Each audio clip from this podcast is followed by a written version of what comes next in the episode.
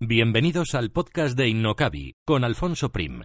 Aprenderemos, compartiremos vivencias sobre marketing online, emprendimiento, negocios, posicionamiento online y lanzamiento de proyectos empresariales, siempre contados desde la experiencia.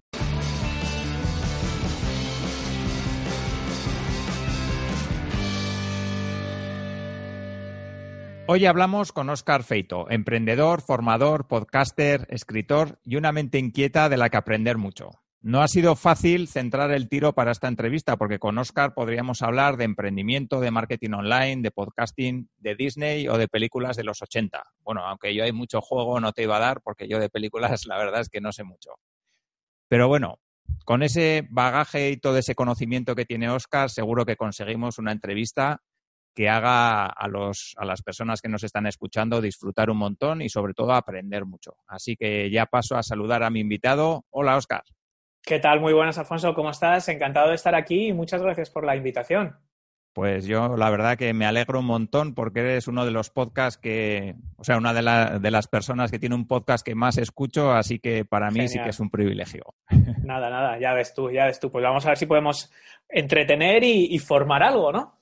Vale, pues muy bien, si te parece, por si hay alguna persona despistada por ahí que no te conoce, que no creo que haya muchas, sí, sí, hombre. si nos cuentas un poquito quién eres, tu trayectoria para que para las personas que no te conocen. Bueno, pues yo llevo ya muchos años metidos en el mundo de Internet. Empecé como observador, ¿no? Digamos, trabajando en, en un banco de inversión. Me tocó por casualidad analizar empresas de Internet cuando yo realmente no sabía ni lo que era Internet ni lo utilizaba. Te estoy hablando, no sé, finales de los años 90, yo creo. Y, y, ahí ya empecé a descubrir un poco Internet y vi que me gustaba. Entonces ya decidí dedicarme ya meterme más en profundidad, dejé el banco, estaba en Londres, estuve seis años en Londres, estuve trabajando ahí, dejé la banca y me volví a España a trabajar en una empresa de Internet, ¿no? que por aquel entonces era Terra, que lo acababa de comprar Telefónica, era un ISP, fue uno de los primeros portales de contenido, con también proveedor de email, un poco todo, ¿no? Y, y ahí es un poco donde ya entré en contacto con Internet, ya no desde la fascinación, digamos, de observador, sino trabajando en, el sector. Y eso fue un poco los primeros contactos. Al poco tiempo lancé mi primera empresa con otros dos socios que, precisamente conocí en la época esta de Terra. Y lo que hicimos fue montar una red de publicidad en Internet. ¿no? Empezamos a hacer marketing online sin tener ni idea realmente de lo que estábamos haciendo, pero bueno, pues era un momento en el que éramos bastante inconscientes y no lo habíamos pensado mucho. El proyecto milagrosamente salió bien al final porque vendimos la empresa por, por, un, por, por, una buena cantidad de dinero y a partir de ahí pues yo decidí que quería seguir emprendiendo, quería volver a emprender, pero había muchas cosas de esa época que, que no me gustaban, ¿no? Digamos, nosotros habíamos montado una empresa, como te digo, éramos tres socios, llegamos a tener, no sé, 15 o 20 empleados, con oficinas en Madrid y Barcelona, muchos inversores, o sea, como todos muchos con pequeños porcentajes.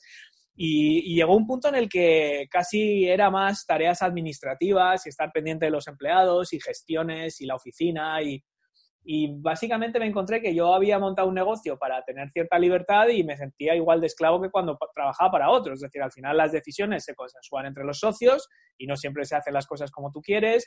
Luego, pues los empleados, eh, al final, pues uno, con unos te llevas mejor, con otros peor. Eh, o sea, también había situaciones incómodas. Los inversores lo mismo, tienes que estarles dando explicaciones todo el día de lo que estás haciendo con su dinero.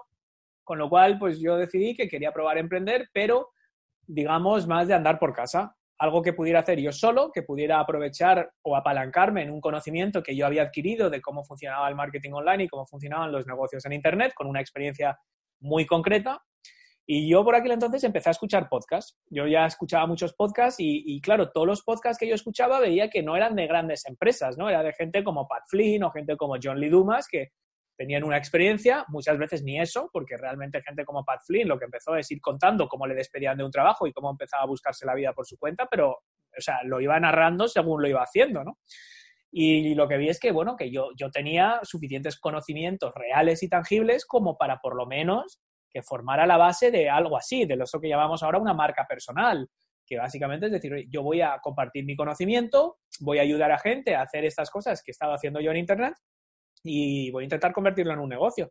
Con lo cual, eso es lo que, lo que empecé a hacer ya a tiempo completo, en torno a 2014, creo recordar que fue. Y a partir de ahí, bueno, pues el proyecto ha ido evolucionando, se ha ido definiendo, he ido descartando algunas patas, incorporando otras, pero la esencia es la misma. Es decir, yo al final lo que hago y a lo que me dedico es a formar, a motivar y a inspirar a emprendedores y, como digo yo, emprendedores en potencia. Es decir, personas que, que quieren emprender, que les gustaría tener un negocio propio o un proyecto con ánimo de lucro o sin ánimo de vivir de él. Es decir, hay gente que me sigue a mí, que está muy contenta con su trabajo, o que está, digamos, que acepta el trabajo como un mal menor, pero, bueno, pues no pueden dejarlo de una noche a la mañana, pero tienen muchas otras razones o muchas otras inquietudes como para querer desarrollar un proyecto online. Y yo es lo que intento es ayudar a estas personas, tanto con formación práctica como con ayuda, pues que podríamos llamar más de eh, desarrollo personal, ¿no? que en el fondo pues es para mí más del 50% del emprendimiento no son las cosas concretas, llámalo podcasting o blogging o redes sociales, sino la mentalidad que hay detrás, ¿no? Mm. Y eso es lo que hago, o sea, si lo tuviera que resumir y saltarme todo el rollo, por si quieres cortar los últimos 10 minutos, yo lo que hago es eh, formo, inspiro y motivo a emprendedores para crear y lanzar y crecer sus negocios online. Y te puedes, cortar los 10 minutos anteriores. No, no, no, no los voy a cortar porque creo que está muy bien explicado y, además es, es, muy interesante. Al final la trayectoria de las personas creo que es lo que, lo que les da experiencia y lo que hace que, que el resto de personas se fíen de ellas o no. Al final. De ahí viene, porque al final también es verdad lo que tú dices eh, que eso da cierta confianza. Primero, a nosotros mismos. El hecho de repetir esta historia, porque no es la primera vez que me la preguntan, quieras o no, Alfonso, tú sabes que los emprendedores sufrimos del, famoso síndrome del impostor. Y muchas veces dudamos de nuestras posibilidades o vemos a gente que lo está haciendo mucho mejor o que no nos sentimos cualificados en un determinado momento, ¿no? Eh, entonces, el hecho de tener esta historia que nos, vamos, que es la realidad, que es uno hacer ese trabajo de introspección y decir, oye, ¿cómo he llegado yo hasta aquí? Ayuda mucho, ¿no? Porque dice, oye, yo sí que tengo una historia coherente y una serie de cosas que compartir. Y esa autoconfianza, por supuesto que luego la gente que te está escuchando, que está leyendo tu blog o está viendo tus vídeos en YouTube, conoce esta historia y dice, ah, bueno, pues este chico por lo menos le voy a conceder el beneficio de la duda, porque, oye, si ha trabajado, ha montado una empresa, la ha vendido por millones de euros, por lo menos algo sabrá. Sí, es verdad, te da cierta autoridad que llamamos, ¿no? Pero fíjate también a uno mismo también ayuda a repetirse esta historia y crear este acerca de eh, donde nosotros destripemos por qué hacemos lo que hacemos y por qué deben de concedernos el beneficio de la duda. O sea, fíjate que es útil ya no solo para el que está al otro lado, sino para uno mismo eh, fortalecer esa autoconfianza que podemos tener. Pues sí, sí, la verdad es que, vamos, yo también estoy completamente de acuerdo. Si te parece, antes de entrar en harina, te voy a hacer una, una pregunta que roza lo personal y lo profesional. Eh, ya sé que te gusta mucho todo el tema de Disney, lo has dicho muchas veces en, tu podcast y tal, eh, y sé que has estado en un parque este verano. Y me gustaría saber si cuando entras ahora ya a un parque de Disney, eh, si lo ves con ojos de niño o lo ves con ojos del profesional del marketing que, sabe que hay un montón de estrategias detrás que, están intentando vendernos cosas. Pues las dos cosas, realmente, ¿no? Las dos cosas, porque yo creo que lo bonito es cuando se combinan las dos cosas, ¿no? Cuando uno tiene algo que quiere transmitir y cuando eh, quieres entender cómo lo, cómo lo hacen, ¿no? Entonces, a mí fíjate que lo que siempre me ha gustado mucho dentro del universo Disney en concreto, los parques temáticos, ¿no? Y, viene de la infancia, es decir, yo de pequeño vivía en Estados Unidos y vivíamos en Washington y una vez pues hicimos, digamos, esa peregrinación desde Washington hasta Orlando, que eran como treinta y tantas horas en coche. Y yo tendría, no sé, seis años o siete años y me acuerdo de ese primer viaje, ¿no? Eh, con un montón de peripecias y de todo tipo de cosas. Y luego, pues igual he ido 15 o 20 veces. Este verano he ido la primera vez a, Disneylandia de California, he estado en Orlando, he estado en París, he estado en muchos sitios. Y claro, inicialmente pues yo lo que recordaba era ese sitio, pues por los recuerdos que tienes de cuando vas de pequeño, que todo es mágico y todo eso. Pero luego a medida que voy creciendo, ya lo que me iba fascinando ya no era tanto el, yo le digo a un adulto que voy a Disney y que me encanta y que he ido 20 veces, me dice, pero ¿cómo? Peter Pan y tal. Digo, mira, esos son los detalles, ¿sabes? Estos son los detalles. Lo, que a mí me alucina y me alucinaba era cómo hacen las atracciones, cómo hacen las experiencias, cómo crean las historias, ¿no? Es que el, storytelling, eh, ahí es, o sea, ahora parece que se ha inventado ahora, pero vamos, tú miras el parque de Walt Disney en el 55, creo que fue el primer parque de Disney, y cada atracción tenía una historia, una backstory donde el 99% de los visitantes nunca se van a enterar.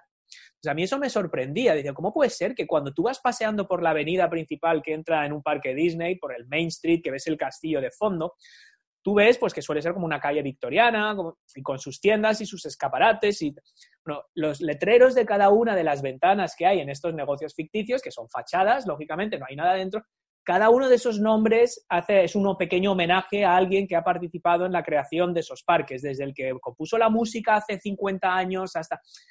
Este nivel de atención al detalle, el 90% de la gente no se va a enterar. Entonces, claro, cuando yo empecé a tirar de ese hilo y descubrí el, las capas y capas y capas de, suena cursi decirlo, de magia que hay detrás para que eso, empecé a, me fascinaba cada vez más, porque era como, la gente dice, ¿cómo no te aburres de ir a un sitio 20 veces, a un parque de atracciones? Digo, es que, es que es mucho más que eso, porque cuando te empiezo a contar cada detalle de cada atracción, de cada edificio, de cada restaurante, tiene una historia que está ligada con, con tiene su propia mitología como El Señor de los Anillos, como Star Wars, como todo esto. Entonces, claro, cuando uno ve una película de naves espaciales, pues no le dice nada. Cuando empieza a escarbar en esa mitología, en esa mitología le dice mucho. Y, entonces yo ahora mismo no distinguiría si lo veo como un niño pequeño que, oye, entras en un parque y un poco como que dices, vale, yo todas mis historias y mis problemas y mis tal los dejo en la puerta y me voy a centrar en disfrutar, porque eso uno lo puede hacer en el cine, lo puede hacer en un parque normal de atracciones, no hace falta irse a Orlando, lo puede hacer en muchos sitios, con lo cual eh, sí está ese componente, pero yo creo que también es la fascinación de, wow, ¿cómo han hecho esto? ¿Cómo han logrado este efecto? ¿Cómo han formado a esta gente para que actúe de una determinada forma? ¿Cómo funciona?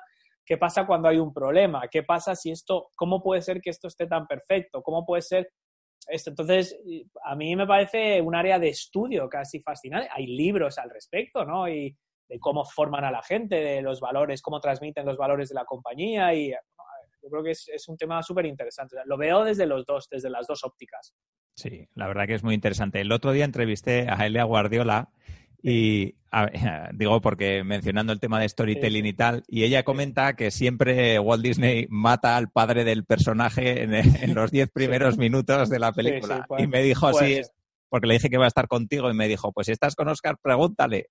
Sí, sí, sí, no, al final, bueno, yo fíjate que el tema de la animación de las películas no me gusta tanto. O sea, no es que no me guste, pero que no soy el típico obsesionado que voy a todos los estrenos de Disney. Para mí es que es más, los parques es como otro mundo paralelo, ¿no? Pero es verdad que ese, detalle y esos, digamos, los easter eggs famosos y las cosas ocultas, luego también yo creo que se les ha sacado mucha punta, porque todo esto son un poco, yo creo a veces también son como leyendas urbanas, ¿no? No creo que haya alguien en una oficina que diga, bueno, tenemos que matar al padre. Eh, no, lo sé, ¿sabes? No, no sé si es cierto, o sea, no sé. Alicia en el País de las Maravillas, no sé si mueren los padres, no sé, o sea, que hay cosas que, que, que sí que es verdad que muchas otras sí, será casualidad, no lo sé, o sea, muchas de estas cosas son también como, como curiosidades, ¿no? Pero vamos, si lo dice Elia, estoy seguro que lo ha estudiado y, algo tiene que haber de cierto en eso, seguro. Vale, bueno, si te parece, volviendo un poco ya al tema de, negocios y un poco a, tu trayectoria que comentabas antes, de, toda esa experiencia que tienes, bueno, has lanzado, como comentabas, ¿no? Startups, eh, negocios en Internet, infoproductos y tal. Tienes una marca personal muy potente. Eh, ¿En qué momento decides que vas a ayudar a emprendedores? O sea, desde que vendes tu startup y te sientas en tu casa sentado en el sofá y dices, ¿ahora qué voy a hacer? Voy a ayudar a emprendedores. Bueno, yo era, no, es, no, es un, no es un momento en concreto. no es decir, ahora sí y de repente me entra la revelación. Yo ya los últimos años antes de vender el negocio, yo ya tenía una inquietud por compartir. Eh, a mí me gustaba mucho enseñar y me gustaba compartir. De hecho, la empresa que nos compró, durante un tiempo nosotros teníamos un compromiso de que nos teníamos que quedar ahí trabajando, ¿vale? Por si explotaba algo o, yo qué sé, se les olvidaban las contraseñas de algo, entonces teníamos que estar ahí para resolverlo. Y en esa época yo me acuerdo, claro, yo, mi responsabilidad era un poco pues mantener las cosas que nadie se estropeara. Entonces, eh, mucha gente de los distintos departamentos de la empresa que nos compró, pues eh, la empresa hacía email marketing, los que nos compraron hacían redes sociales, hacían un montón de cosas. Y, yo me iba como metiendo en todo, o sea, porque todo me parecía fascinante. Entonces siempre la gente venía como a mi mesa y decía, oye, ¿qué opinas de esto? Tenemos este proyecto, ¿cómo lo harías tú? O en base a tu... Y, y, yo me di cuenta que me gustaba mucho eso y que a la gente pues valoraba mis opiniones y que luego muchas veces salían bien, no siempre, pero, pero sí que me gustaba eso. Entonces, claro, yo mm, pues di clases también, pues cada vez que tenía la oportunidad de ir a dar clases en algún máster o algo me encantaba esa experiencia y me gustaba ir a dar charlas. En definitiva, me gustaba compartir y yo ya lo hacía, ¿vale? A través de estas cosas, pues bien ayudando a todo el que me lo pedía dentro del entorno corporativo o gente con la que había tenido contacto o a través de másters y empecé a escribir en un blog. Yo empecé a escribir en un blog pues temas muy concretos de marketing, de oye, de Facebook o de Google, casi como observaciones, como oye, pues Google compraba una empresa y yo escribía un artículo casi como de una columna de opinión diciendo, oye, ¿por qué Google compra esta empresa? ¿Qué pretende? ¿Cuál es el futuro de esta tecnología? Casi como un periodista. Pero claro, luego lo que empecé a ver es que la gente me preguntaba otras cosas que no tenían nada que ver con lo que yo estaba escribiendo. Y ahí entonces yo empecé a modificar, o sea, uno no tiene la idea y de repente la implementa, o sea, yo empecé a hacer, hacer, hacer y lo que sí que empecé a hacer desde el principio era prestar mucha atención a lo que decía la gente. Y lo que yo me di cuenta es que para mí era muy gratificante aportar conocimiento y experiencia, para mí lo era en las clases y en todas partes, y que lo era aún más cuando en lugar de yo escribir y ver qué pasaba, escribía sobre cosas que la gente realmente me estaba preguntando. Ya no es decir, oye, acabo de ver que Google ha comprado esta empresa, voy a escribir un artículo porque se me ha ocurrido, sino, oye, fulanito del departamento de email marketing me ha preguntado algo sobre las tasas de apertura, yo tengo experiencia en este área, voy a escribir un artículo para este fulanito sabiendo que probablemente hay mucha otra gente. Y ahí es cuando de repente empecé a notar ya aumentos bastante cualitativos y, yo me dejaba un poco llevar. O sea, ahora mucha gente me dice, Oscar, es que tu podcast casi es más psicología o llámalo autoayuda o llámalo desarrollo personal más que marketing profundo. Hay gente que hace marketing muy profundo, de técnicas muy concretas de marketing. Y digo, pues que es así hacia donde ha ido. O sea, al final yo quiero ayudar a los emprendedores y si los emprendedores me están comentando problemas que son fundamentalmente de carácter de mindset y de mentalidad, pues es hacia ahí a donde voy, pero todo basado en esto que yo lo aprendí poco a poco, ¿no? O sea, eh, hace poco hablaba también con una persona que me decía, hombre, al final uno descubre esto que quiere hacer después de exponerse a muchas cosas, ¿no? Em, y creo que era, David Criado, dice, y no solo a exponerse a muchas cosas y vas descubriendo lo que te gusta, como a mí dar clásica, sino también a lo que no te gusta. Y a mí una de las cosas que no me gustaba era escribir un artículo que a mí me parecía súper sesudo y súper inteligente de una compra de Google y que no lo leyera ni el tato. Eso no me gustaba. Entonces, claro, entre lo que te gusta y lo que no, y exponerte a muchas cosas y probar muchas cosas, poco a poco vas como construyendo un camino y a partir de ahí vas creciendo.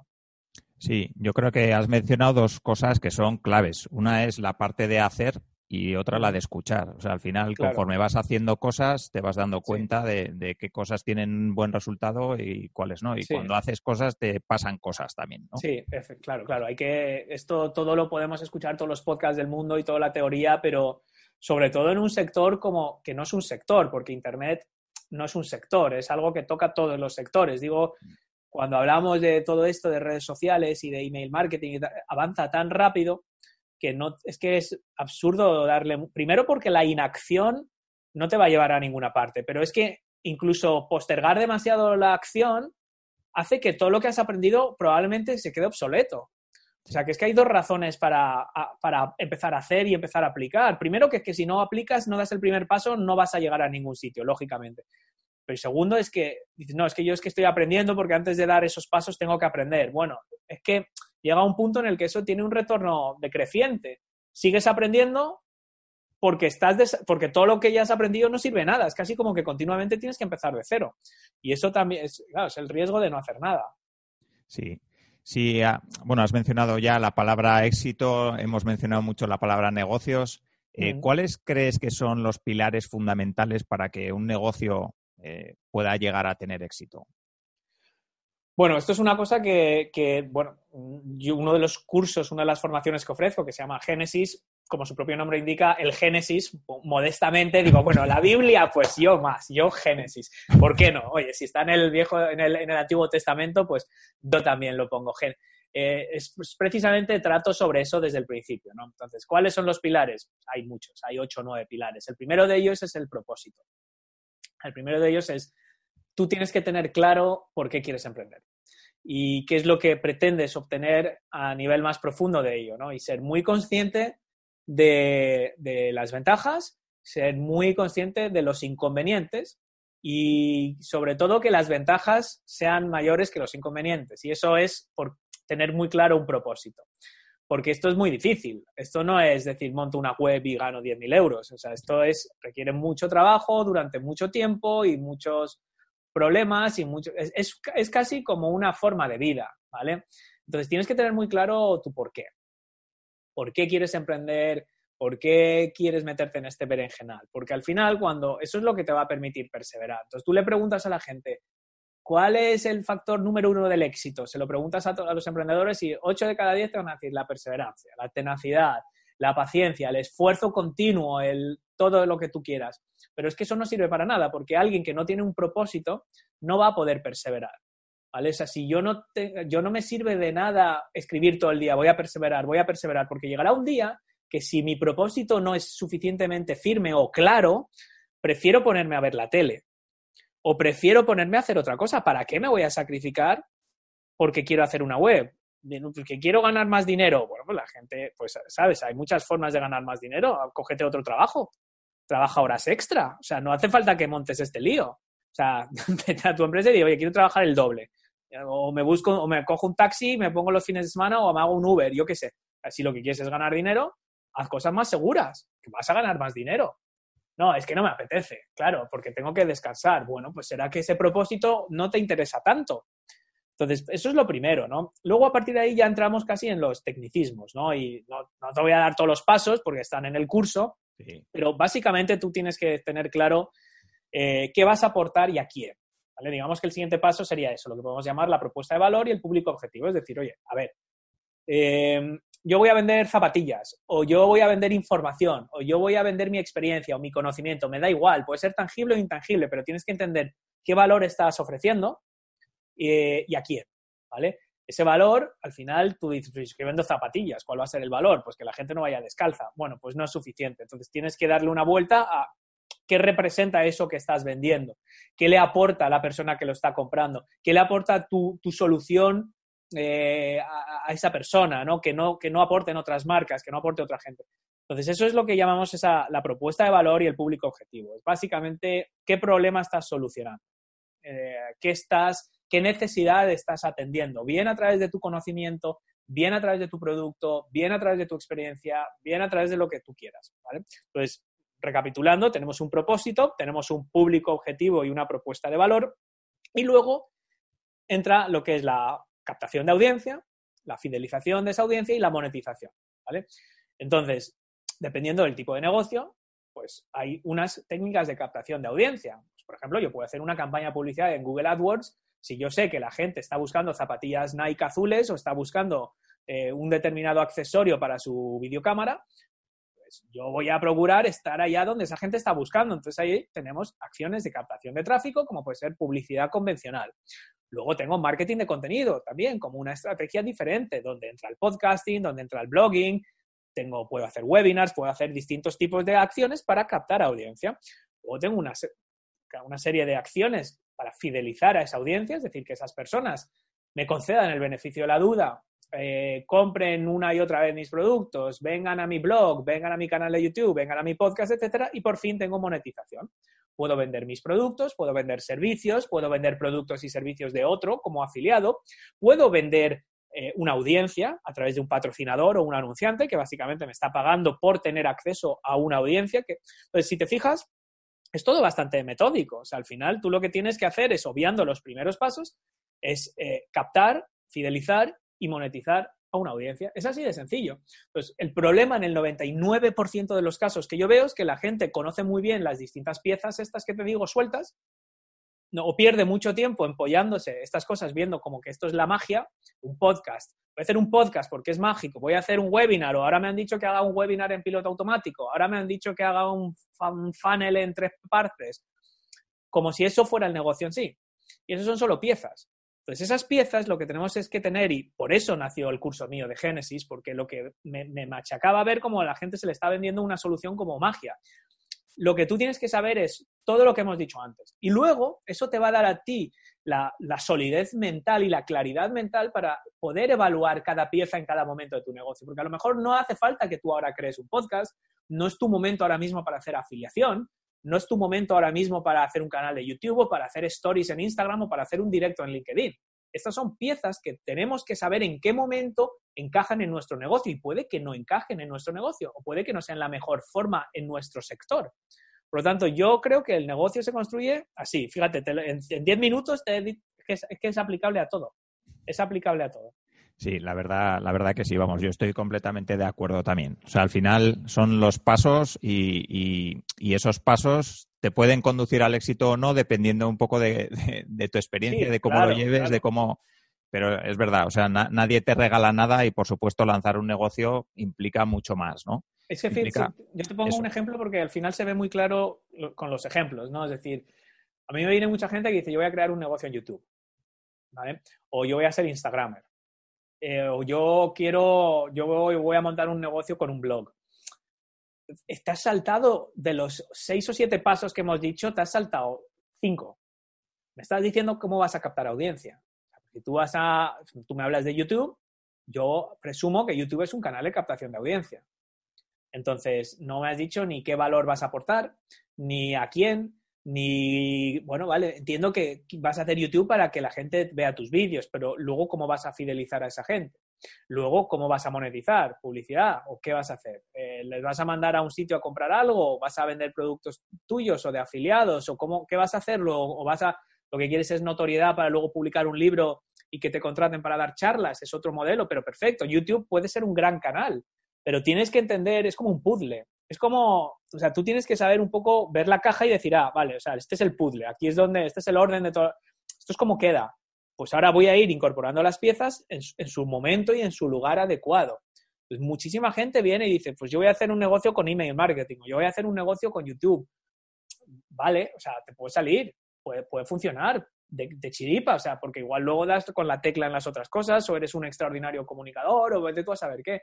Pero, no es lo habitual que funcione así. O sea, normalmente no va a funcionar. Vas a estar haciendo, picoteando, un día vas a hacer YouTube, otro día vas a ver que no funciona, entonces vas a intentar exportar esos vídeos a Instagram porque te han dicho que funciona mejor y luego vas a ponerte a hacer Pinterest porque como ya tienes todo ese contenido lo vas a subir a Pinterest a ver si te aporta algo. Mucha gente que nos escucha ahora se sentirá identificada y dirá, ah, pues es que eso es lo que estoy haciendo yo. A ver si suena la flauta en alguno de estos canales y es que no va a sonar. Ya, no, es, o sea, es muy difícil. Al final es como encontrar una aguja en un pajar, como que te toque la lotería. O sea, que decir, si no hay estrategia desde el principio y no hay, y no hay un porqué, como decías, es, muy difícil. Si tú no te has parado a pensar eso, o sea, cualquier cosa que hagas, ya sea un podcast o un vídeo de YouTube, si tú no sabes a quién te estás dirigiendo, ni sabes qué problemas o qué necesidades tiene, ni lo que le mueve, ni no, no va a conectar contigo. Y si esa persona no conecta contigo, da igual el copyright, da igual los cursos de copywriting que hagas, porque al final yo he hecho cursos de copy muy buenos, eh, he hecho webinars, he hecho podcasts y todos, todos, todos en algún momento, aunque sea de pasada, te dicen, ah, por cierto, y ahora aquí en esta parte del webinar o en esta parte del podcast es cuando tú tienes que decir algo que conecte con tu audiencia. Y se lo pasan, se lo saltan corriendo para explicarte luego los detalles del webinar o de cómo montas la secuencia o cómo escribes los emails o si le pones un icono o no y te dicen, ah, por cierto, aquí es donde tienes que escribir un email o hacer un, poner unas diapositivas donde se refleje el punto de dolor de tu audiencia. ¿Qué es esto? No, pues esto me lo salto, ¿no? Cuando es lo base, es lo fundamental, porque luego al revés, luego lo otro son cuatro detalles. Hacer un webinar, hacer un podcast es una chorrada. O sea, si sabes lo otro, es que son detalles. Lo difícil es entenderlo, el fundamento. Eso es lo difícil. Luego lo puedes adaptar a cualquier canal con mucha facilidad. Claro, ahí volviendo un poco a lo que decías del propósito y a la mentalidad, yo creo que, tener ese propósito y esa mentalidad que te permita de alguna manera eh, saber qué es lo que quieres hacer y superar todas esas barreras ¿no? para conseguir el éxito, creo que es clave. Por eso me gustaría que nos contaras o que nos hablaras un poquito sobre tu libro de mimbres, mentales, porque creo que también es una parte fundamental bueno, ya lo hemos comentado también a la hora de, emprender, ¿no? Toda esa parte de mentalidad, de, de psicología, ¿no? Sí, al final, bueno, mimbres mentales es, es, es, una cosa que, por cierto, se regala con el curso de Génesis y son creo que son 120 páginas y casi cuatro horas de audio, con lo cual es, es, es mucho contenido. Y está estructurado lo que yo llamo píldoras, eh, píldoras de sabiduría empresarial, modestamente. Son, son 28... píldoras de sabiduría. No, no, podcasting power. O sea, para mí lo más divertido es ponerle nombres a las cosas que hago. Es como mi ratito ese de, de diversión donde ya hago el subnormal totalmente. Pero, pero la idea de esto efectivamente es recapitular. Yo dije, oye, eh, todos estos problemas, hemos hablado antes del síndrome del impostor, temas de productividad, temas de confianza, temas de, oye, qué hacer si las cosas no salen como esperabas. O, al final muchas veces son, son problemas mentales, ¿no? Son, son bloqueos, son cosas que creemos que funcionan de una forma. Y entender esto y entender cómo a veces podemos relativizar todo eso ayuda mucho a, bueno, a, a, desbloquearnos, ¿no? Entonces, lo que hice con mimbres mentales es eso, es decir, oye, uno para crear un negocio yo creo que tiene que tener una, una equipación, unos recursos, de la misma forma que uno aprende cómo instalar WordPress o aprende lo que es algo de SEO o aprende cómo se comprime un audio en un podcast, uno tiene que aprender cómo enfrentarse a una adversidad en el negocio, cómo enfrentarse a una crítica, cómo enfrentarse a, a dudas, cómo aprender a decir que no, cómo organizar el tiempo, cómo priorizar, son cosas que también uno tiene que aprender, ¿no? No nacemos sabiendo todo esto, estos son recursos, ¿no? Pues si la gente invierte tiempo y dinero en aprender cómo instalar WordPress o cómo hacer un podcast o cómo enchufar un micro o editar un vídeo, de la misma forma, tienen que dedicar tiempo a, a, mejorarse a sí mismos. Eso es lo que es el desarrollo personal, la, afilar ese hacha, digamos, que es, oye, que es tu persona, cómo piensas, cómo reaccionas, cómo, cómo te enfrentas a, esa montaña rusa empresarial. Entonces, simplemente, yo no digo que sea bueno o malo, simplemente son cosas que a mí me han ayudado y todos son reflexiones sobre cosas que me han pasado, cosas que yo he visto, o sea que es muy, es muy práctico, es un, enfoque muy práctico. Y, yo casi es como el típico librito de cabecera que de vez en cuando dices, pues me voy a leer este capítulo o me voy a leer este, que son cortitos, realmente es una recopilación de contenidos que se habían, muchos se habían publicado ya en el blog, limpiados, editados y enfocados pues para esta persona que quiere tener ese librito de cabecera como el librito rojo de Mao, ¿sabes? De, de, con, con, esos consejos, solo que esto no es para la revolución, sino es, oye, tengo un problema, esto me va a reconfortar. Vale, dejaremos en las notas del programa tanto el libro como, como el curso de Génesis, por supuesto, para que las personas que nos escuchan pues eh, le puedan echar un ojo. Muy bien. Eh, sí que me gustaría hablar contigo un poco también de, eh, ya sé que el podcasting, como hemos comentado, tanto el email marketing son solo herramientas que nos van a ayudar a conseguir ese propósito. Sí. y así deben, deben usarse, pero sí que es verdad que el podcasting yo creo que es la herramienta por la que más se te conoce. ¿no? Sí. Cuando piensas en Oscar Feito no piensas en email marketing, ni piensas en Twitter, por decirte algo, ¿no? Sino que piensas en el podcast.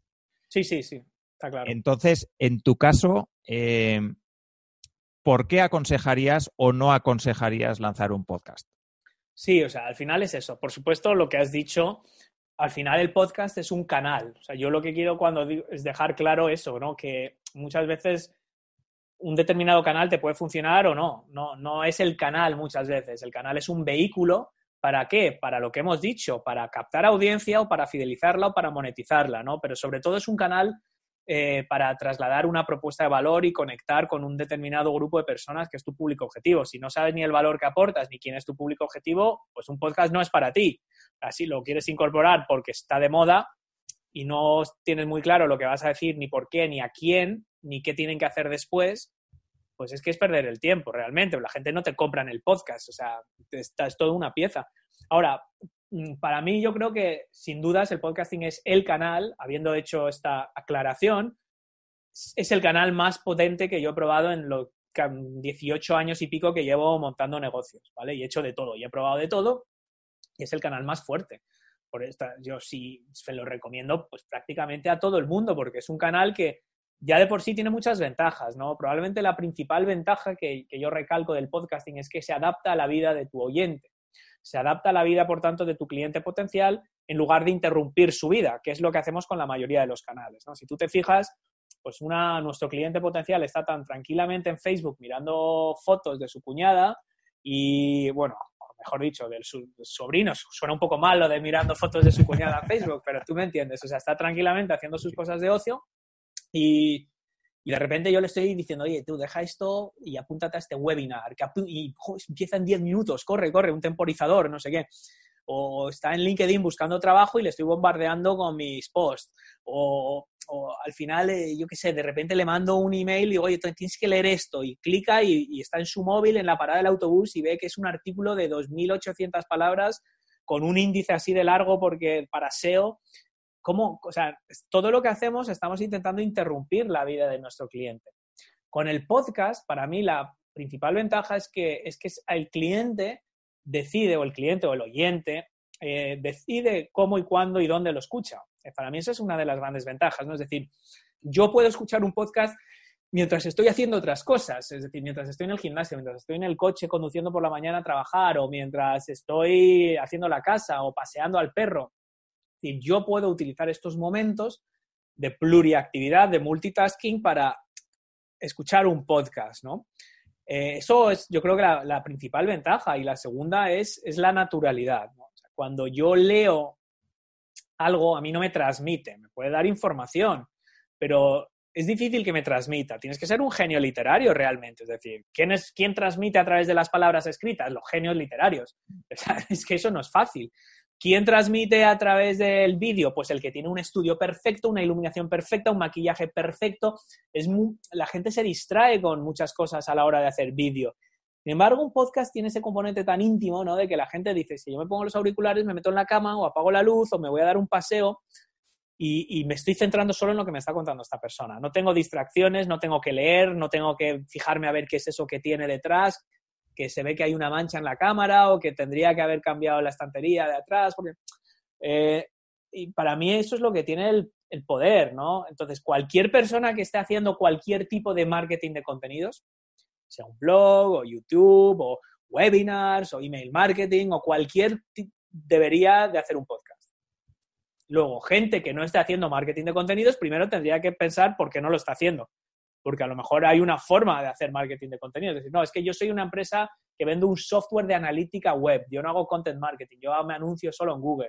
Pues, podrías hacer un podcast con los problemas que habitualmente se va a encontrar la persona responsable de contratar el software de analítica web en tu compañía. Esto sería un caso perfecto, pero ya no solo para un podcast, sino para un blog, para hacer vídeos de YouTube, para hacer webinars y para hacer mil cosas más. Pero como hay que elegir y no hay tiempo para todo, cualquiera que haga content marketing, yo priorizaría el podcast por las ventajas que he dicho.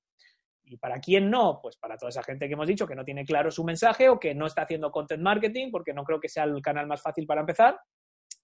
O para gente que sea impaciente y quiera unos resultados mañana. Esto, el podcast no es un canal de respuesta directa. No es un canal que uno diga invierto 100 y saco 300, como Facebook Ads. Eh, entonces, si no tienes paciencia, si tú solo inviertes en, en respuesta directa, no crees en el marketing de contenidos, no crees en el branding, solo quieres una respuesta directa, inmediata, pues son otros los canales que tienes que mirar. Si crees en el marketing de contenidos, en, construir esa relación con la audiencia, que la gente no solo te compre una vez, que te compre todo lo que saques, que esa teoría de los mil verdaderos fans de Kevin Kelly, pues para mí el podcast es lo más increíble que se ha inventado. Vamos, es lo más alucinante que he probado yo en los casi 20 años que llevo haciendo esto. Pues sí, la verdad es que sí. O sea, yo, yo no llevo muchos años enganchado a los podcasts, pero como dices, vamos, es, es un canal perfecto, tanto si eres oyente como, como, bueno, y ahora lo estoy descubriendo por dentro y también me parece fantástico, vamos, no solo por, por lo que haces, sino también por la gente que conoces, en el caso de, pues, de hacer entrevistas y tal. Pues, claro, claro, claro. Me está llevando, pues eso, a conocer a personas que de otra manera seguramente no hubiera conocido, ¿no? Así que en ese sentido también, también fantástico. Claro. Y bueno, por si hay alguna persona despistada que no, que no ha oído nunca tu podcast, cosa que ya sería. No, no, que sí que hay. Alguno hay.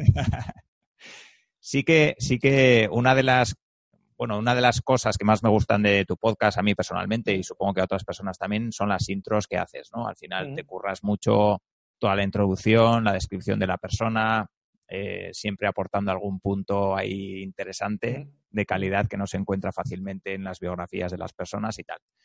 ¿Cuánto tiempo dedicas a preparar cada episodio?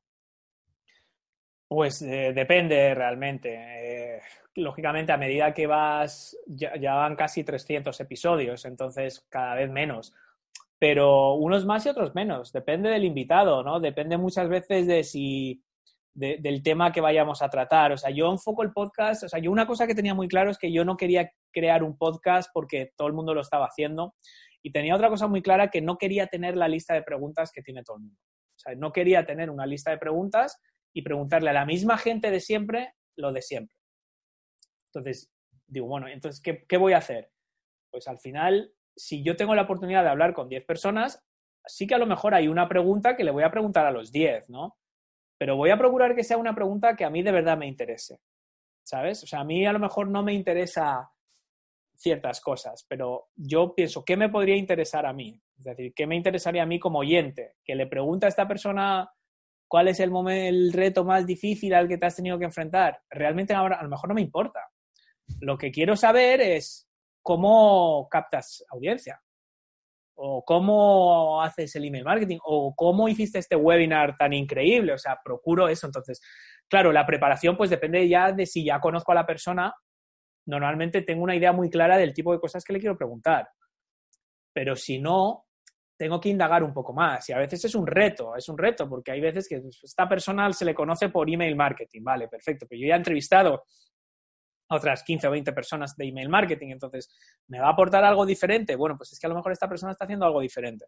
Usa una herramienta diferente o tiene una filosofía diferente o como el caso de Irra Bravo, escribe todos los días o tiene un estilo totalmente distinto. Y entonces yo empiezo a curiosear ahí. A veces el hilo es más difícil de desentramar. Entonces yo lo normal es un par de horas de preparación y de conocer a la persona. Entonces sí que procuro escuchar otras entrevistas que haya hecho, ver vídeos de YouTube, ver si tiene alguna charla TED o lo que sea. Y a partir de ahí sí que hago esa documentación hasta varios días. O sea, ha habido veces que he entrevistado a gente que tenía una historia eh, bastante larga y extensa y con muchas cosas, eh, no sé, Hannah Kanya tiene, tiene muchas vertientes muy interesantes entrevisté al campeón del mundo de surf adaptado, que es ciego, que también tiene una historia brutal. O sea, me parecía una pena eh, entrevistar a esta persona y preguntarle cuál ha sido tu reto. Pues si es una persona que es ciega y que es campeón del mundo de surf, es obvio. Yo creo que es obvio el reto, ¿no? No, no me voy a, voy a intentar ir un poquito más allá. tengo la oportunidad de abrir, hablar con una persona así y, y, ¿qué le voy a decir? ¿Te costó mucho ganar, hacer surf estando ciego? Pues obviamente. Entonces voy a intentar preguntarle ir una vuelta de tuerca más. Es decir, bueno, y de, y de, y, de qué piensas o, de dónde tal o cómo, cómo es ese cambio. No sé, intento ir más allá y, eso a veces tarda más y a veces menos. Pues entre un par de horas y un par de días. Vale, supongo que, recibirás bastantes personas que quieren aparecer en tu podcast. ¿Cómo seleccionas quién quieres que aparezca o quién...? Bueno, yo, yo tengo un, Excel que es como la lista de Schindler, lo llamo la lista de Oscar y es un Excel que tiene ya, fuera de coñas, como, no sé, 700 filas y lo voy alimentando. Lo voy alimentando cada vez que veo algo interesante, ¿vale? Eh, sí hay gente que me contacta o gente a través de gente, cada vez más, a medida que el podcast va creciendo y la gente está viendo que una estrategia de promoción es salir en podcast, pues eh, ellos se postulan. Y yo mantengo una mente abierta, o sea, si consigo, considero que esta persona tiene algo interesante, o sea, todo el mundo tiene algo interesante, pero a lo mejor, pues a mí no me apetece hablar de eso en ese momento, o yo mismo no siento tanta curiosidad, o da la casualidad que me escribe alguien que es experto en webinars justo cuando yo estoy intentando darle vuelta a mi webinar. Entonces, perfecto, pero a lo mejor en otro momento pues no lo priorizo tanto, ¿vale? Entonces, mm, eso por un lado. Y luego la gente que encuentro yo. ¿Cómo? Pues mira, yo cada vez que alguien me escribe un email, yo estoy apuntado a muchísimas listas. O sea, que mucha gente dice que hay que borrarse de todas porque te distraen. Yo no, porque siempre tengo un pulso sobre lo que se mueve y sobre quién está haciendo cosas interesantes. Es verdad que hay determinados momentos que, bueno, veo que hay un congreso online de no sé qué y hay 20 participantes, pues voy a mirar quiénes son, porque asumo que alguien ya ha considerado que esta gente tiene algo que aportar. Entonces, es muy probable que sea así y que yo no les conozca. Entonces, siempre estoy atento a estas cosas, ¿no? Eh, cada vez que veo algo, veo una charla TED eh, y luego en las sugerencias sale otra que es interesante. Lo añado a la lista, lo añado a la lista. Siempre lo estoy añadiendo a la lista y cada X tiempo, pues le pego un arreón y digo, venga, tengo que sacar aquí a 8 o 10 personas de esta lista. Les escribo y depende, pues si me responden rápido, a lo mejor en una semana hago dos o tres entrevistas o hago una por semana O sea, intento siempre tener, ir, no, no, me gusta llegar y decir, leche, mañana tengo que publicar y no tengo, no, no, como mínimo 10 días antes lo tengo todo listo, como mínimo. Y eh, muchas veces un mes o hasta dos meses antes. No me gusta, porque así eso es lo que me da la tranquilidad de poder preparar bien los episodios. Si yo tengo que el jueves grabar una entrevista, porque si no, no hay podcast el lunes, ¿qué voy a hacer? Pues las mismas preguntas de siempre, porque tengo mil cosas otras que hacer. Entonces, para que no me pase esto, procuro programarlo con tiempo y para poder disfrutar de la conversación, no verlo como me tengo que quitar el episodio del lunes. Para poder hacer preguntas inteligentes tienes que estudiar a la persona y para poder estudiar a la persona no puedes hacerlo de un día para otro. Tienes que tener una lista y luego pues el criterio es ese, o es gente que pueda aportar algo interesante eh, y que es todo el mundo, o sea, es muy difícil alguien que no, si es alguien que descaradamente solo quiere vender algo que no, que, yo, que, no aporta o que no lo veo yo como muy fiable, pues no, tampoco le voy a dar mucho bombo, claro. Vale. Vale, em, sueles hacer casi todo entrevistas, pero alguna vez también haces un, episodio tú solo. Supongo que la primera vez que te enfrentaste al micrófono habría sido, yo por lo menos la mía, pensaba que iba a ser mucho más fácil de lo que luego realmente es estar hablando aquí solo. No sé si a ti te pasó lo mismo cuando empezaste o no. Sí, bueno, fíjate, yo empecé los primeros 60 o 70 episodios en solitario. Luego estuve haciendo dos por semana, uno en solitario y una entrevista, y eventualmente acabé haciendo solo entrevistas. O sea que ahora desde hace ya tiempo, yo creo que fue desde, no sé, no, es que ya he perdido la cuenta, pero hace ya tiempo solo hago entrevistas porque no me da tiempo a preparar. Entonces prefiero hacer una buena entrevista que intentar hacer dos cosas mal. Entonces, em, al final, bueno, mm, yo cuando empecé con los episodios en solitario no me fue especialmente difícil porque yo disfrutaba mucho escribiendo mis posts. Y cuando escribía mis posts, después de hacer dos o tres revisiones, lo leía en voz alta. Y entonces yo ya, cuando yo escribía mis posts, de alguna forma es como que yo ya los estaba escribiendo como para que fueran leídos. Entonces, cuando yo empecé a hacer el podcast, durante los, 50 o 60 primeros episodios estaba tirando de posts antiguos, que es, que es otra razón para crear un podcast. Es decir, yo tenía posts que muy poca gente leía y de repente los empecé a leer yo en voz alta en un podcast y de repente era la bomba. Digo, nadie se ha dado cuenta que este contenido que para ti ahora es la bomba, en el podcast resulta que lleva dos meses muriéndose de risa o dos años muriéndose de risa en el blog. Con lo cual, no, a mí no me fue especialmente difícil, eh, porque yo tenía un post que recordaba haberlo escrito, leído en voz alta y, era muy natural. Yo lo iba leyendo, al principio muy robótico, luego ya empecé a soltarme y a improvisar sobre un guion que era un post que ya en su día había hecho y que con lo cual no, no era tan difícil. Lo que era difícil era mantener el ritmo de escribir un post que pueda ser contenido de audio. Eso era más difícil. Y luego, claro, la gente se cree que es que la entrevista, como habla el otro, es más fácil. Y no es necesariamente así. Pero si estás empezando, lo que efectivamente lo que tú has dicho es que no es natural em, hablar solo. Entonces, la entrevista es más fácil mantener una conversación natural. Otra forma de mantener una conversación natural es que dos personas comenten sobre algo, que esto lo veo poco y debería de hacerse más. En vez de las entrevistas que empiezan a ser aburridas, puede ser una entrevista, pero en lugar de preguntarle las mismas 10 preguntas de siempre a alguien, ¿por qué no? ¿Por qué no? Coges un post interesante que haya escrito esta persona y vamos a debatir sobre ello. Decir, oye, tú has escrito, Alfonso, este post sobre SEO vamos a hablar sobre esto, ¿por qué dices esto? ¿Por qué piensas esto? ¿Y esto no crees que tal? ¿Y cómo podemos aplicar esto? Es decir, es genial. O sea, es, eh, entonces, pero a lo que voy es que hay muchas formas de hacer lo que yo llamo contenido colaborativo, que puede ser una entrevista, que a ti te facilita la vida porque es una conversación, pues es más fácil ser natural en una conversación. Es muy difícil ser natural hablando solo. Entonces, pero que, la gente vaya un poco más allá de la entrevista. O sea, que no piense que la única forma de, ser natural es hablando con alguien en una entrevista. Se puede hablar de distintas formas, se puede hacer una tertulia, hacer un debate, se pueden comentar noticias. Eh, no es solo leer un, contenido tuyo. Entonces, yo creo que el podcasting cada vez se está saturando más. Fíjate si todavía queda. Todavía está mucho menos saturado que cualquier otro canal. Todavía hay oportunidades, pero el problema que veo yo ahí es que cada vez hay mucha gente y mucha gente haciendo lo mismo. Y esto es un poco donde yo veo el peligro, que la gente que se vaya incorporando diga, ah, pues voy a hacer entrevistas porque todo el mundo hace entrevistas y voy a hacer mi lista de 10 preguntas porque es lo que oigo por ahí. eso al final va, aporta poco. Tienes que buscar un ángulo que no esté tan trillado. Vale.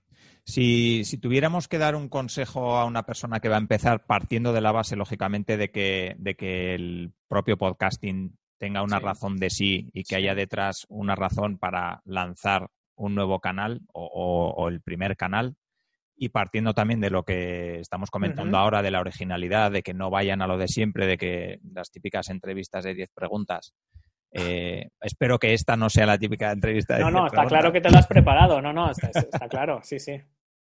¿Qué consejos podríamos dar a una persona que va a empezar ahora a nivel de, pues eso, de darle una vuelta al, propio canal, ¿no? A, qué va a contar, a quién va a entrevistar, eh, qué herramientas puede usar, porque el peligro que corremos siempre, mm. y igual que cuando vamos a lanzar un negocio, es siempre pensar mucho más y tardar mucho tiempo en, empezar a hacer. Claro, o sea, es paradójico porque, claro, mi consejo son dos consejos que están contrapuestos. Uno es planifícalo muy bien eh, y otro es hazlo ya. Ya.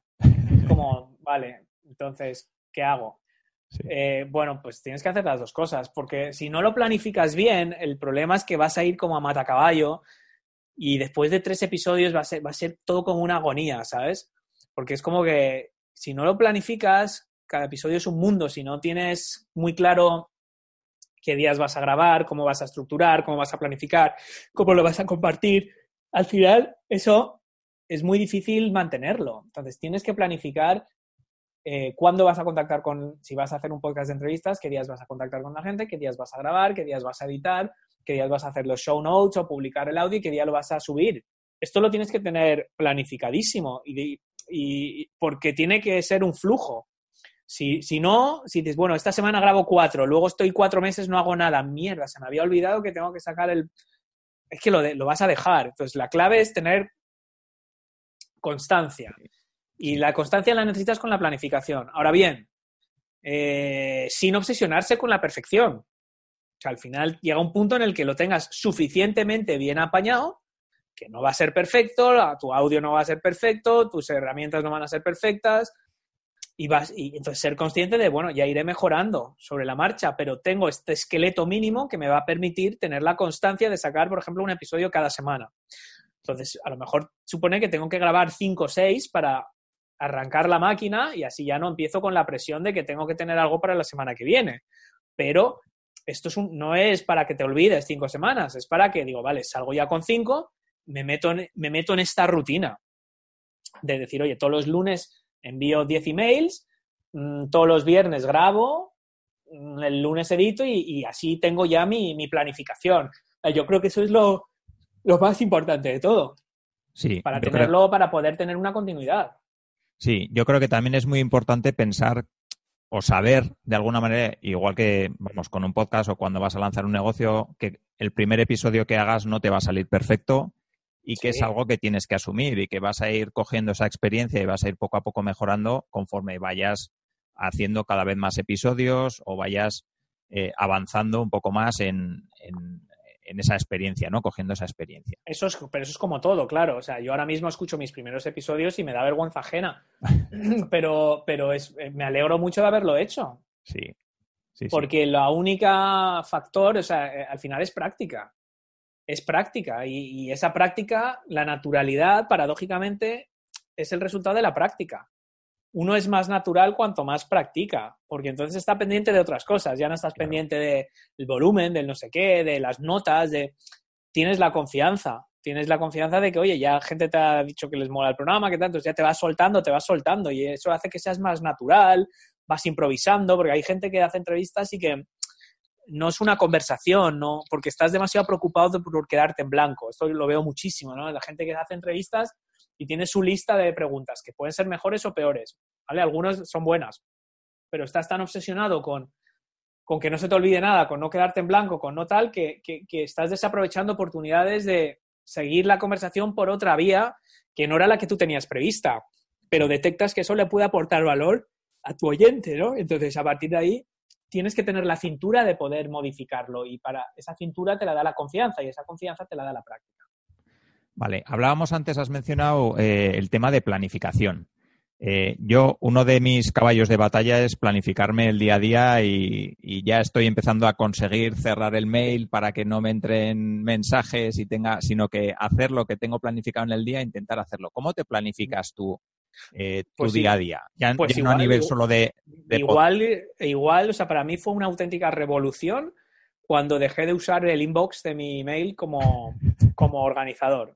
Parece Sí. obvio, pero, pero yo antes era un poco como, vale, yo tengo todas las cosas que van entrando en el inbox y las voy marcando como leído o no leído, decir, bueno, esto lo tengo que hacer, esto lo tengo que contestar, esto lo tengo tal. Entonces yo ahora lo que hago es, bueno, pues yo tengo ratos donde gestiono el email y lo que hago es que las cosas que entran, pues si esto es algo que tengo que hacer, lo que hago es lo agendo lo agendo y lo quito del inbox, lo quito, o sea, desaparece, nunca más lo vuelvo a ver.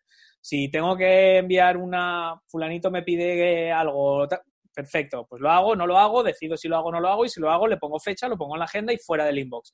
No me estoy saturando todo el día con lo que tengo que hacer porque nunca acaba.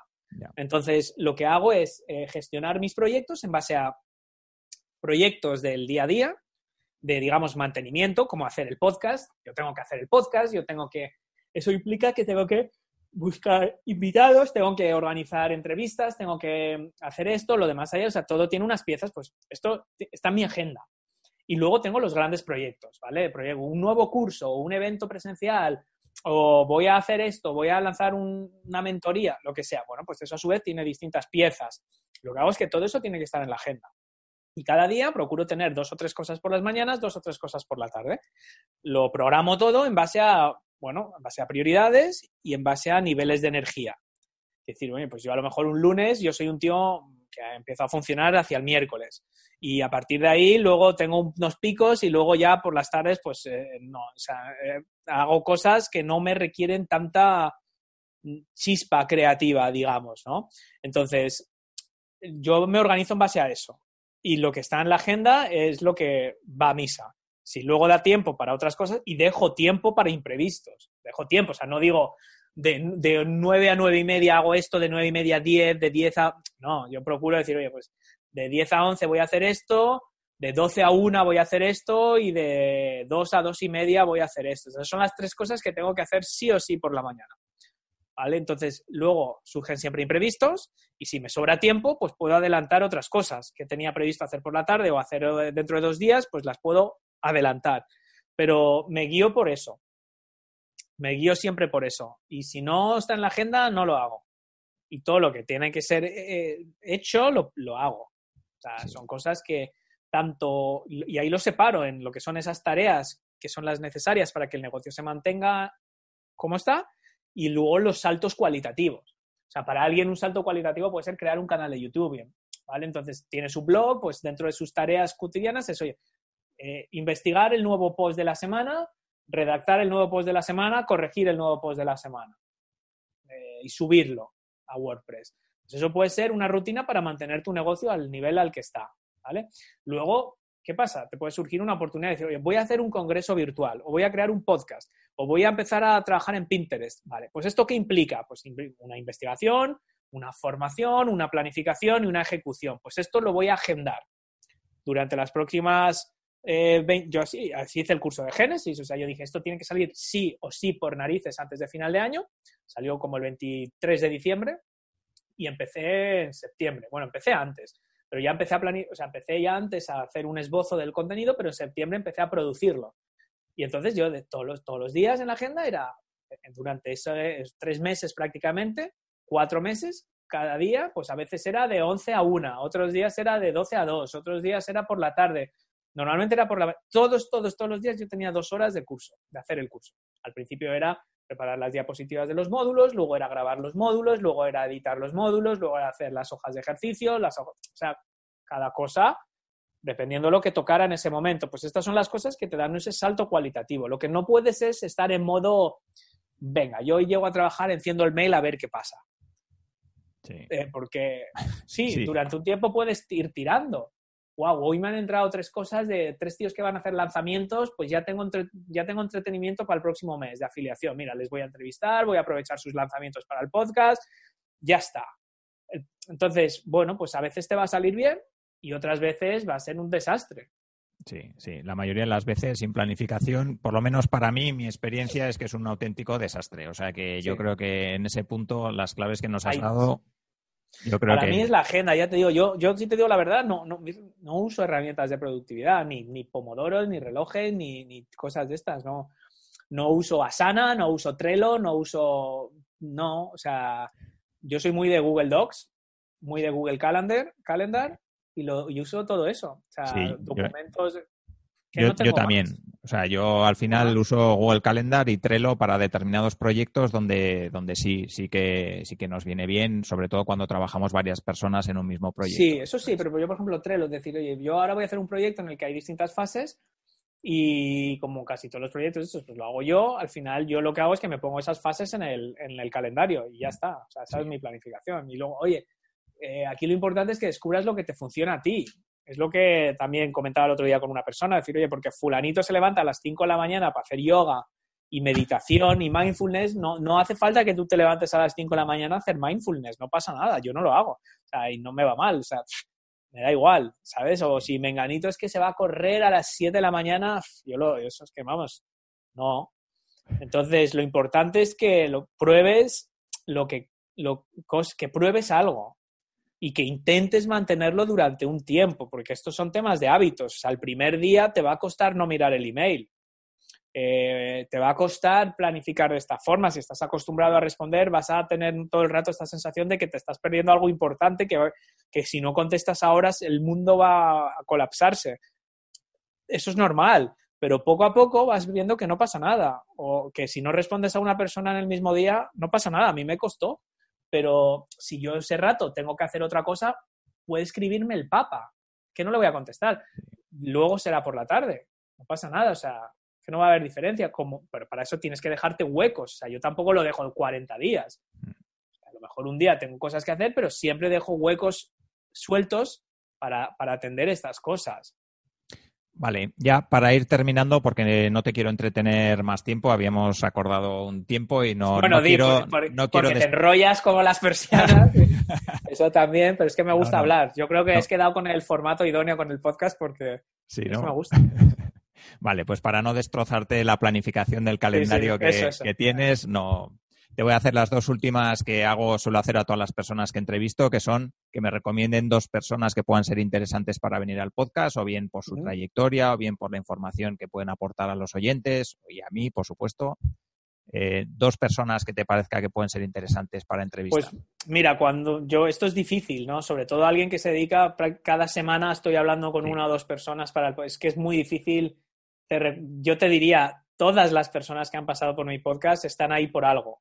Y nadie me ha decepcionado, ninguna. Entonces, todas tienen, tienen algo. Entonces, es verdad que, hombre, hay gente con la que haces más amistad, a lo mejor, o, o ves que a lo mejor lo que enseñan puede aplicar a más gente, ¿no? En este caso yo, por ejemplo, Miquel Nadal, a mí me, me gustó mucho, me pareció un tío muy sobrio y fíjate que habla de cosas de neuromarketing y neuroventas y cosas que es decir, ¡buah! ¿Esto qué chorrada es? Y yo se lo dije, esta chorrada, explícame a ver esto por qué es diferente a cualquier otra cosa. Pero es muy interesante cómo él lo ha estudiado mucho, lo ha estudiado mucho, creo que él es psicólogo además, o sea que es licenciado en psicología, profesor de psicología, y entonces, ¿cómo él aplica la psicología? A mí los nombrejos que le pone la gente me da igual, llámalo, digo, si te hace ilusión llamarlo neuromarketing, pues lo llamamos así. Pero básicamente son cosas muy interesantes y muy estudiadas de, de cómo funciona nuestra atención, de cómo neuroproductividad, ¿vale? Sí. de cómo, cómo funcionan nuestros ciclos de sueño, cómo funcionan nuestros ciclos de alimentación, cómo, cómo todo esto afecta a nuestra productividad y muy interesante. Y luego eh, David Díaz Robisco, que es un tío también que ha estado en mi programa, eh, es un tío especialista en LinkedIn, es un tío que tuvo una empresa que vendía millones y millones de euros, de verdad, vendía muy- y creo que quebró y casi se reinventó de cero, ¿no? Y es, para mí, no, no claro, yo digo, es que su especialidad es LinkedIn. Hoy por hoy el canal que más está utilizando es LinkedIn y es alucinante el alcance que tiene, o sea, tú ves que yo publico algo en LinkedIn y llega como a 80 personas y tengo miles de, de conexiones. Y él con las mismas conexiones llega a miles, de, o sea, llega como al 50% de sus seguidores. Tú ves las cifras de sus vídeos y sus directos en LinkedIn y es una pasada. Y cómo lo hace, ves que disfruta. Disfruta enseñando, es un tío muy natural y eh, recalco que cualquier persona que ha estado en mi podcast está por algo. O sea, no quiero como destacar a gente por encima de otros. O sea, tengo que dar dos y estos son dos pues que, que, que, son, yo creo que, son muy interesantes lo que pueden aportar. Sí, no, ya sé que preguntarte a ti esto en concreto es ponerte en un compromiso y también, pues para quitarte un poco de compromiso, lo habíamos hablado previamente para que nadie se sienta ofendido, o sea que yo creo que... todo, es muy bueno, todo es muy bueno. Vale, y si te parece un, blog, un podcast o un libro que nos puedas recomendar, que también me suele gustar que la persona que entrevisto nos recomiende uno, uno o dos o tres, vamos, los que quieras, pero... Yo, mira, eh, libros, voy a recomendar dos libros. Uno, como hemos hablado de Disney, hay uno que se llama Be Our Guest. Eh, no sé si está disponible en español, yo lo leí en inglés. Es un libro muy pequeñito, seguro que está, debo de tenerlo por aquí, porque aquí es donde tengo como los libros, los, buenos. Lo que pasa es que como hay tanto que no, no, sé ahora, no sé dónde está, pero está aquí, se llama Be Our Guest y va todo sobre, eh, sobre cómo funciona la, la, atención al cliente y la filosofía esta de, Disney en los parques, ¿no? Concretamente. Y, es, es, muy interesante, es muy ameno, es publicado por el Disney Institute, que el Disney Institute tiene su propia rama de formación, porque no sabe la gente es que, no es casual, o Disney tiene su, su rama de formación de, de, todo este tipo de cosas. Y ese me gusta, me gusta mucho, porque muchas de las cosas que cuenta, desde cómo intentan hacer las experiencias mejor para la gente, cómo, cómo forman, cómo comunican, como tal, es, es, interesante. Y luego el segundo libro es un clásico que es el de Influencia de, Robert Cialdini, que es, yo no sé cómo ha hecho este hombre para que se ponga tan de moda estos últimos años, pero todavía hay gente que no lo ha leído. Yo creo que esto es fundamental, porque al final habla de lo que son las, los mecanismos de persuasión, ¿no? Te hablo del primer libro, porque luego sacó otro que se llama Persuasión, pero el original es el que se llama Influence, ¿no? Y, al final él habla de, las, los gatillos de influencia, ¿no? La, autoridad, la empatía, la no sé qué, o la reciprocidad. Son, son estas cosas que, que, al final consiguen que alguien haga lo que tú quieres que haga. Como todo, esto se puede usar para bien o para mal. Eh, como digo yo siempre, lo puedes usar para que sea tu suegra la que organiza la cena de Navidad en vez de tú. Eso está bien. Y, al final habla de todo esto. Independientemente si dices, bueno, yo es que esto quiero tener una call to action, una llamada a la acción muy, muy persuasiva en mi podcast. O quiero que más gente se apunte a mi newsletter. O quiero que más gente clique en mis actualizaciones de Facebook. O quiero que me aumente la tasa de clic en mis emails. Me da exactamente igual en qué fase estás ahora mismo de tu negocio, qué herramienta estás utilizando, pero vas a encontrar algo en este libro 100% garantizado que te va a ayudar a mejorar eso. Entonces, para mí es un libro que es para leer y releer una y otra vez, porque cada vez que lo relees, lo asocias a lo que estés haciendo ahora. Yo la primera vez que lo leí estaba empezando con el negocio, entonces yo tenía una idea de cómo podía aplicar eso, pero cuando lo volví a leer, cuando empecé a hacer el podcast, le veía otra forma de utilizarlo. O sea, y unos gatillos de persuasión que me habían pasado, parecido menos relevantes al principio, de repente en esa fase me parecieron súper, súper potentes. Cuando empecé a hacer webinars, que también tuve, como ves, lo he mencionado varias veces porque también tuve una fase de obsesión con los webinars y sigo teniéndola, lo volví a leer y otros capítulos que antes no los había visto en esa luz, de repente lo decía, wow, si es que es la clave, es que justo, esto es lo que tengo que hacer. Entonces cambiaba todas las diapositivas del webinar. Pues para mí es otro libro de cabecera que, es el de, Paco Alcaide, Francisco Alcaide de Aprendiendo de los Mejores, es otro que me encanta. Ya es que he perdido la cuenta de cuántas ediciones lleva, pero fíjate, te iba a decir dos, pero ahí van tres. También es un libro que me encanta de Aprendiendo de los Mejores. Yo soy muy del original, también está por aquí, pero ponte tú a buscarlo. Eh, donde, bueno, es muy fácil de leer, creo que son, son, son, son, no sé, creo que tiene 10 o 15 frases de 30 personas famosas o célebres, ¿no? Desde, desde Bill Gates hasta Gandhi, hasta Steve Jobs. Eh, y, y, bueno, hacía un pequeño comentario sobre cada una de estas. Es un poco como mimbres mentales, pero publicado por una editorial seria, ¿sabes? Eh, pero recomendable, sí. Vale, vale, pues yo creo que, hasta aquí está muy bien. Todos los, todas las recomendaciones que nos has dado aparecerán en las notas del programa.